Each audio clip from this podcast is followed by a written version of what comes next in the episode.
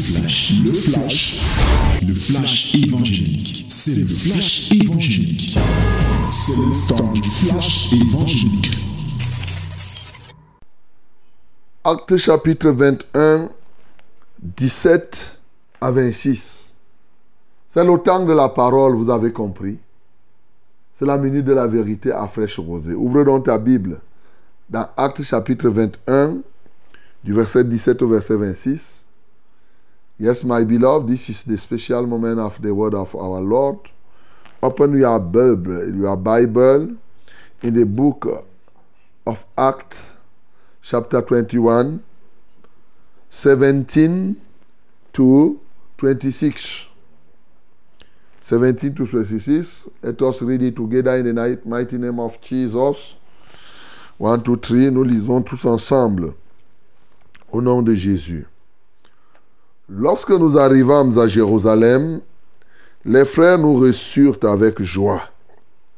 Le lendemain, Paul se rendit avec nous chez Jacques et tous les anciens s'y réunirent.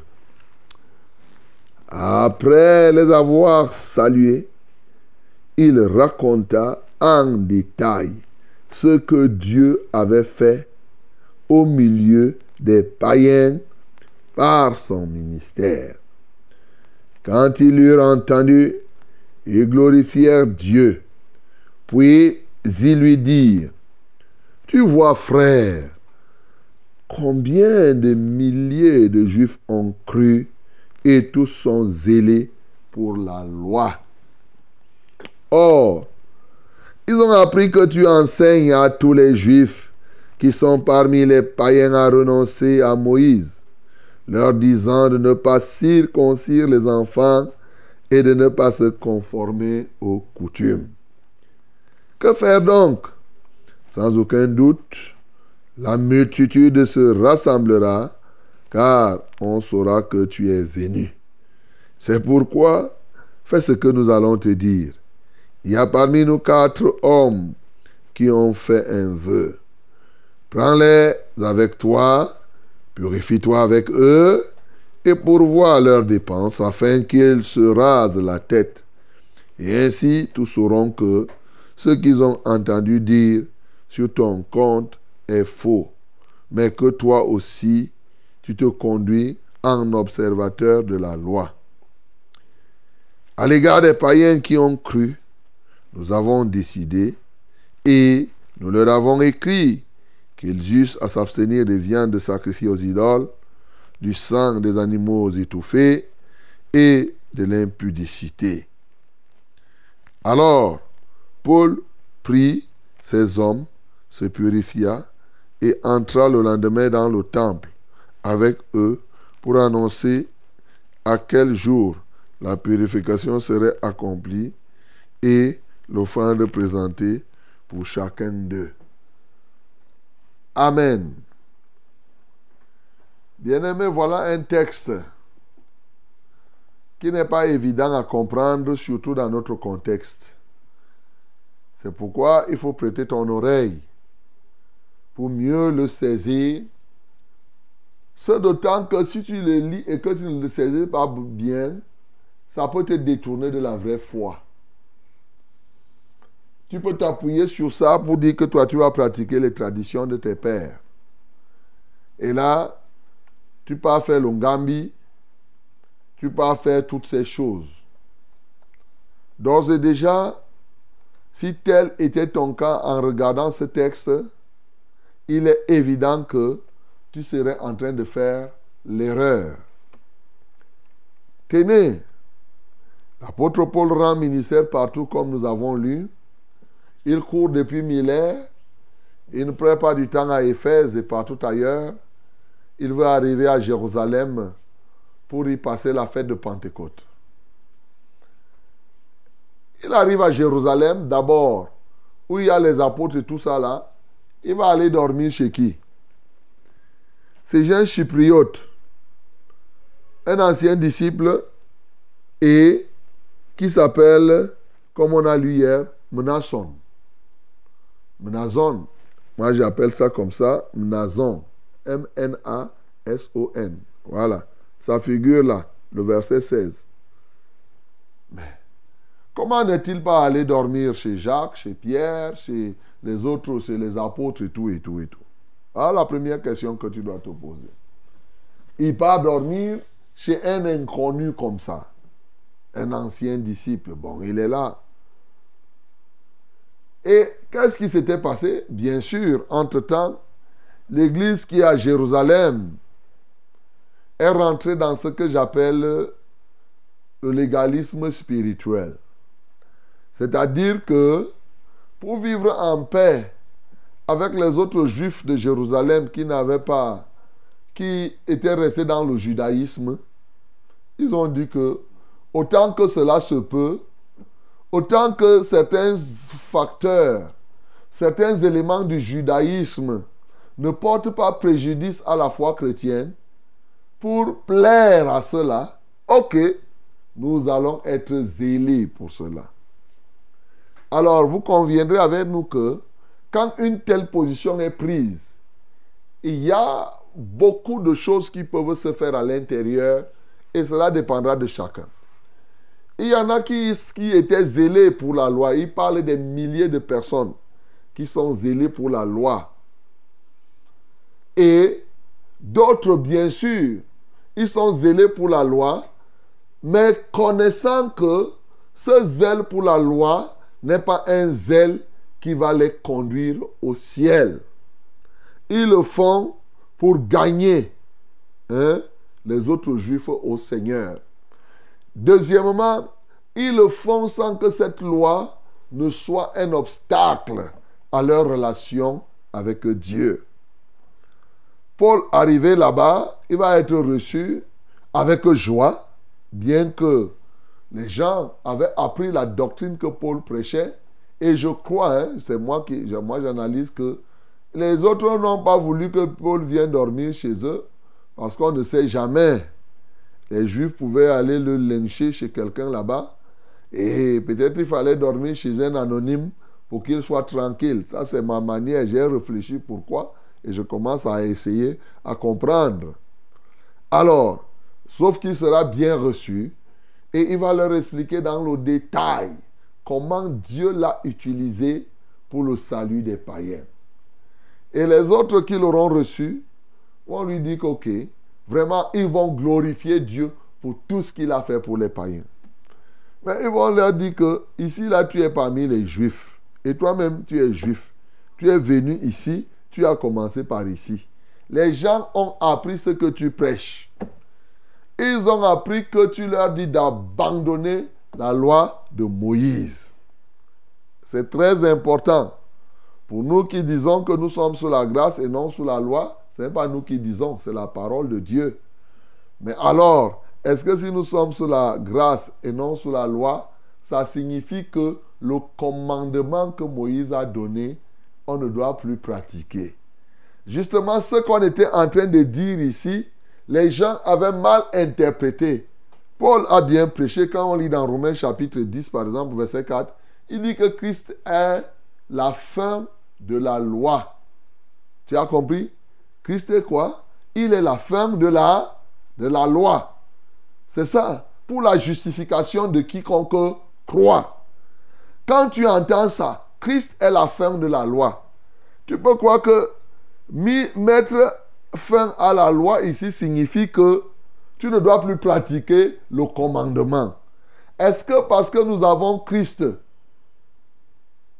il nous est permis de voler? La loi que Dieu a donnée à Moïse, il a dit tu ne voleras pas. Est-ce que ça n'a pas sa valeur encore aujourd'hui? Tu ne commettras pas d'adultère, ça n'a pas sa valeur encore aujourd'hui. Voilà comment quelques-uns ont mal compris et aujourd'hui, quelqu'un dit que je suis en Christ, mais il commet l'adultère. Il fait ceci. C'est là l'erreur.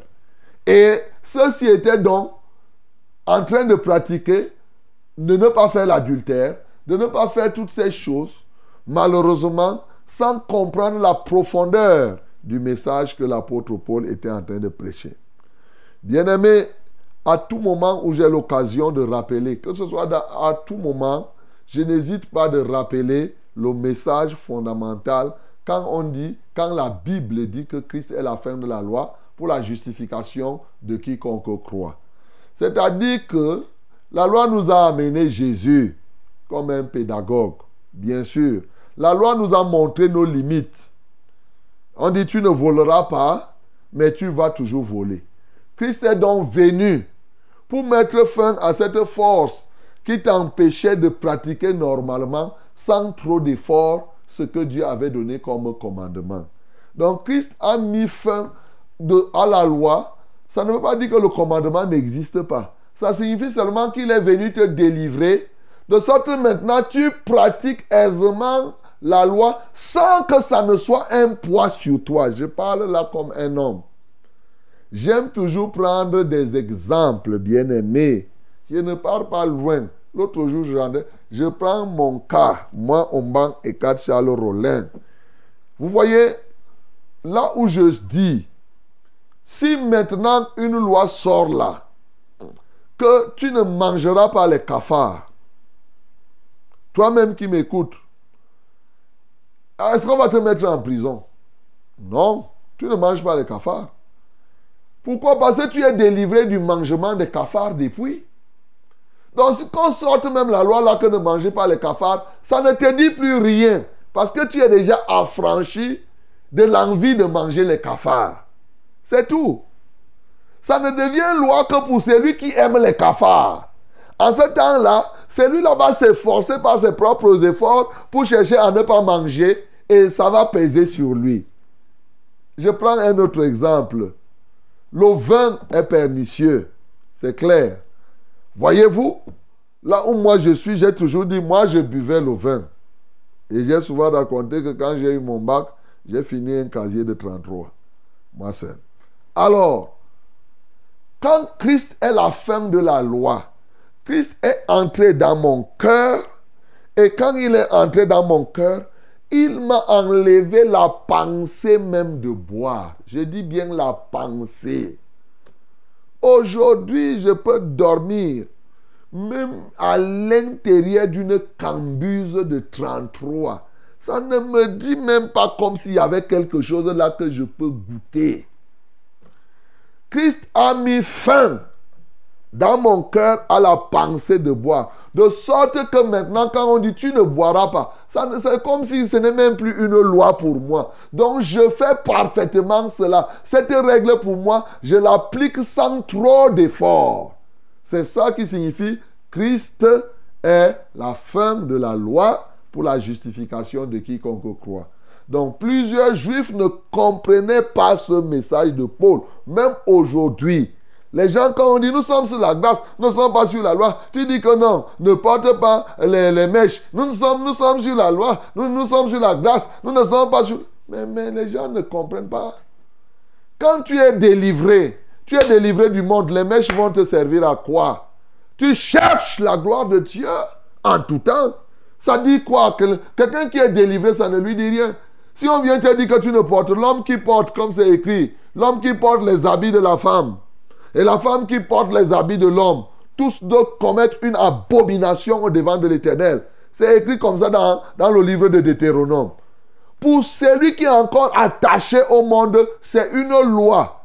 Mais pour celui qui est délivré, il ne va pas porter les pantalons. Il n'aura même pas envie de porter les pantalons parce que Dieu aura affranchi son cœur de lien du port des pantalons. Et il sera à l'aise il ne sera pas là que s'il voit une femme porter le pantalon, son cœur fait pipi pipi pour dire que ouais, pourquoi on nous a même dit de ne pas porter les pantalons? Ouais, ça c'est la loi. C'est qui n'est pas délivré. Voilà ce qui est enseigné. Ça veut dire que quand on reçoit Christ, ceci, Christ nous permet aisément, sans gymnastique, sans de pratiquer ce que la Bible dit, sans que ce ne soit un effort, je ne sais pas, exceptionnel. Voilà la réalité, mon bien-aimé. Aujourd'hui, là où je suis, je ne fais pas trop d'efforts pour ne pas voler. Est-ce que, je me bats pour ne pas voler? Non, je ne me bats pas. Ça ne même pas. Est-ce que ça me passe par la tête que je vois la chose de quelqu'un, je dois voler? Non. Voilà ce que Christ a fait, mes bien-aimés. Et Jésus, je t'aime vraiment. Ce que tu as fait, si les hommes pouvaient comprendre. Parce que le commandement de Dieu reste le commandement de Dieu. C'est tout. Par exemple, quand les gens parlent du sabbat, vous savez, le problème du sabbat aujourd'hui, c'est que les gens pensent que euh, il faut faire le sabbat comme c'était avant, c'est-à-dire que c'est le septième jour, il faut... Le septième jour, c'était clair que c'était un samedi. Écoutez, moi aujourd'hui, à la vérité, on peut décider là de faire les cultes désormais, au lieu de les faire les dimanches, on met le samedi, sans qu'on ne célèbre le sabbat comme c'était dans l'Ancien Testament. Voilà.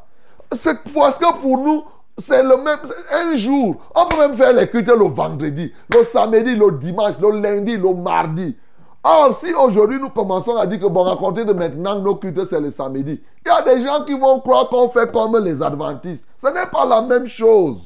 Nous, nous serons en train de célébrer le culte à un jour qui a fait l'objet de notre choix et non en train de pratiquer une loi quelque part. Voilà la différence. On est libéré, on fait à n'importe quel jour, on sait que tous les jours, nous devons marcher dans la sainteté. Voilà ce que Christ a fait, mes bien-aimés. Si vous pouviez comprendre cela, c'est quelque chose d'extraordinaire et que je veux que tous comprennent. Et ceux-ci, ceux qui étaient même à Jérusalem, ils ne comprenaient pas ce que je suis en train de vous expliquer là. Voilà. Ils ne comprenaient pas le message de Paul.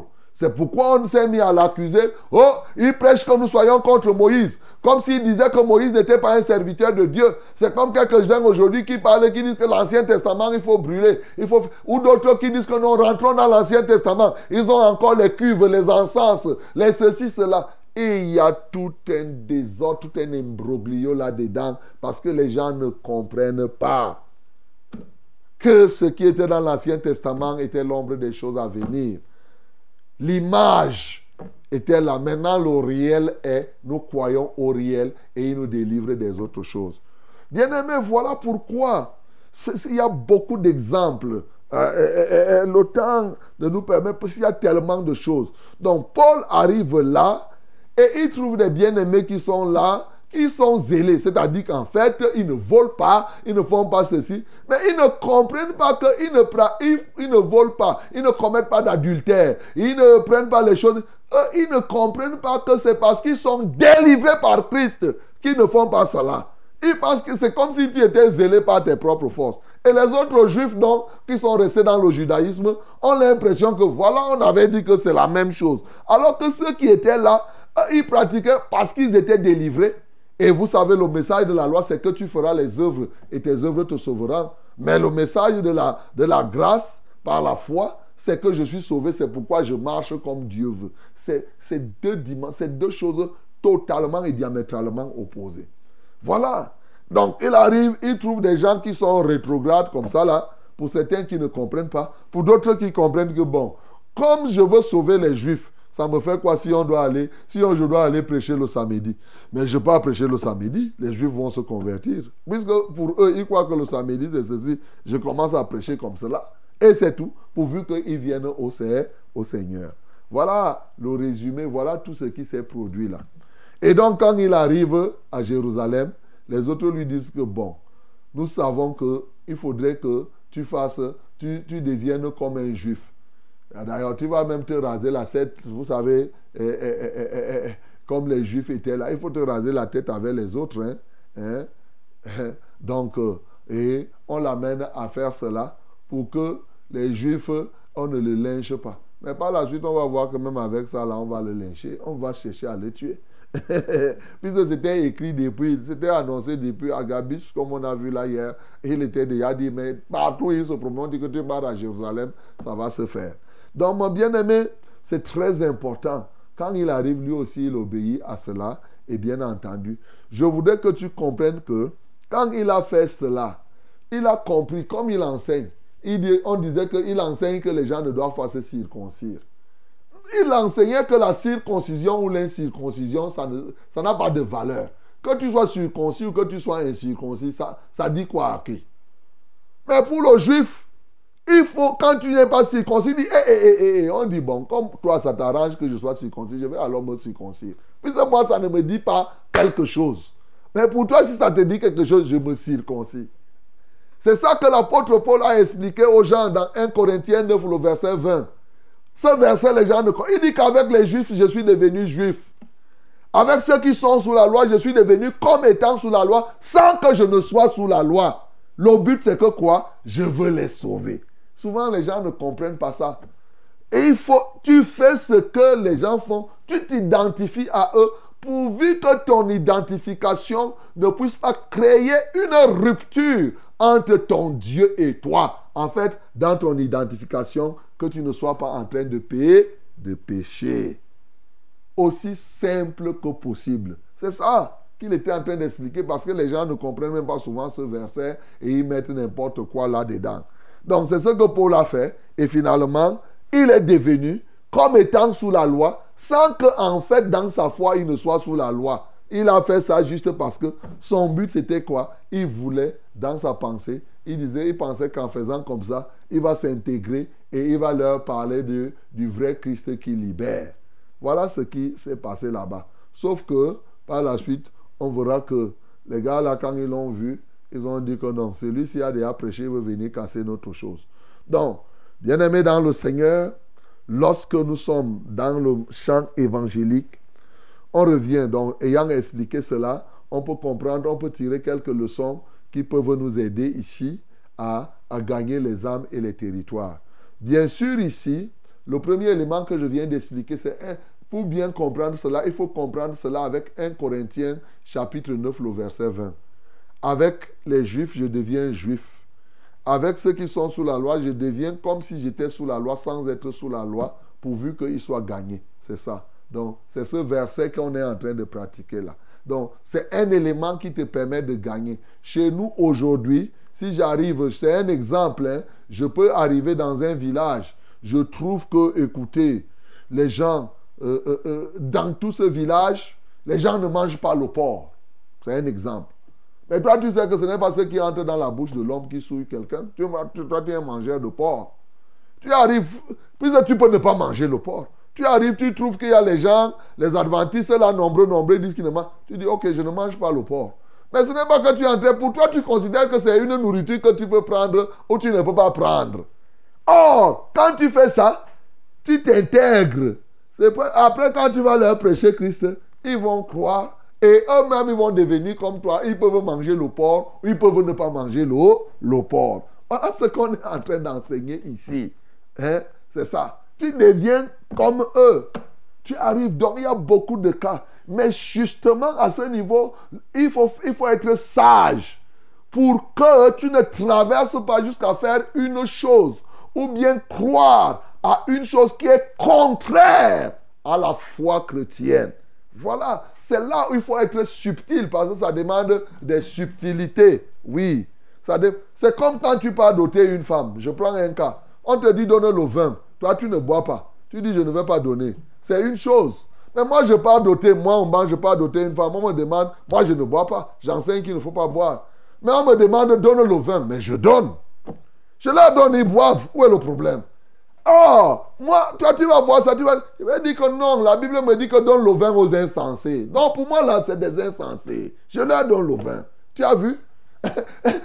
Pourvu que maintenant, je me fasse accepter. Mais au fond, pour moi, ça n'a pas de valeur puisque je sais que donne le vin aux insensés parce qu'eux, ils boivent, ils savent que c'est. Pour moi, je sais que c'est au fou qu'on donne. Donc, si vous voulez être fou, bon, prenez votre folie, buvez. Donc, bien aimé, ce n'est qu'une question de sagesse. Donc, pour gagner les âmes, il faut appliquer, et il faut être sage pour appliquer 1 Corinthiens chapitre 9, le verset 20. Avec les juifs, je deviens juif. Avec les ceux qui sont sous la loi, je me tiens comme si j'étais sous la loi sans être sous la loi. C'est très important pourvu que je puisse les gagner à Christ. Ça, c'est l'élément que tu peux retenir ici fondamentalement. Mais le deuxième élément, j'ai commencé par la fin, l'autre élément que tu peux avoir ici, c'est ne pas oublier quand l'apôtre Paul raconte dans le détail ce que Dieu a fait au milieu des païens. Bien aimé, il est bon qu'on se souvienne des œuvres que Dieu accomplit dans notre vie et même au travers de nous. C'est des sujets d'encouragement. C'est des sujets d'action de grâce. Ça te donne du tonus évangélique. Quand tu commences à rappeler au Seigneur, oh Seigneur, je te loue parce que l'autre jour, j'étais à tel moment, quand j'ai prié, par ta grâce, telle chose s'est réalisée. Ça te donne du courage de continuer à faire. Donc, combattre l'oubli des réalisations de Dieu dans notre vie et au travers de notre vie. Ça, c'est important pour que tu gagnes les âmes. Et enfin, l'hospitalité, l'accueil avec joie. Ici, les gens ont accueilli Paul avec joie. Mais sachez que lorsque tu... La Bible dit que ce que vous voulez que les gens fassent pour vous, faites de même pour les hommes. Ici, toi, tu dois accueillir les gens avec, avec joie pour que lorsque tu vas sortir dans l'évangélisation, qu'on t'accueille aussi avec joie là où tu iras. C'est en cela que l'hospitalité, parce que le principe évangélique par Christ, je vous ai déjà expliqué que l'évangélisation porte à porte a pour fondement le principe de l'hospitalité. Si toi tu n'accueilles pas les gens, tu dis donc que si tu sors, on ne doit pas t'accueillir. Voilà. Donc il faut savoir accueillir les gens avec joie. Et comme ça, quand toi tu vas sortir, tu vas pouvoir être, tu, vas, tu seras accueilli aussi pour pouvoir proclamer l'évangile. Voilà trois éléments fondamentaux que je mets à ta disposition ce matin, mon bien-aimé, afin que tu puisses véritablement sauver des âmes. Christ a appliqué ces éléments-là. Par exemple, Christ est venu. Et pourquoi il est venu s'identifier à l'homme? Il est devenu homme pour sauver les hommes. C'est ça 1 Corinthiens chapitre 9, le verset 20. Il n'est pas venu comme un ange. Il n'est pas venu. Il est parce qu'il n'y avait pas un péché en devenant homme. Le péché, c'est l'homme qui pêche, qui fait ce qui est mauvais. Ce n'est pas la nature humaine. Donc, Christ est devenu, il s'est identifié à nous exactement avec les hommes. Il est devenu homme pour pouvoir sauver les, les hommes. C'est ça qu'il a appliqué. C'est Jésus, il accueillait, il faisait ceci. Bien-aimé, c'est ça que nous devons être afin que nous parvenions à conquérir les, les territoires, qu'on parvienne à conquérir les âmes pour la gloire de Dieu. Que le nom du Seigneur Jésus-Christ soit glorifié. C'était C'était le flash, le flash évangélique. C'était le flash évangélique.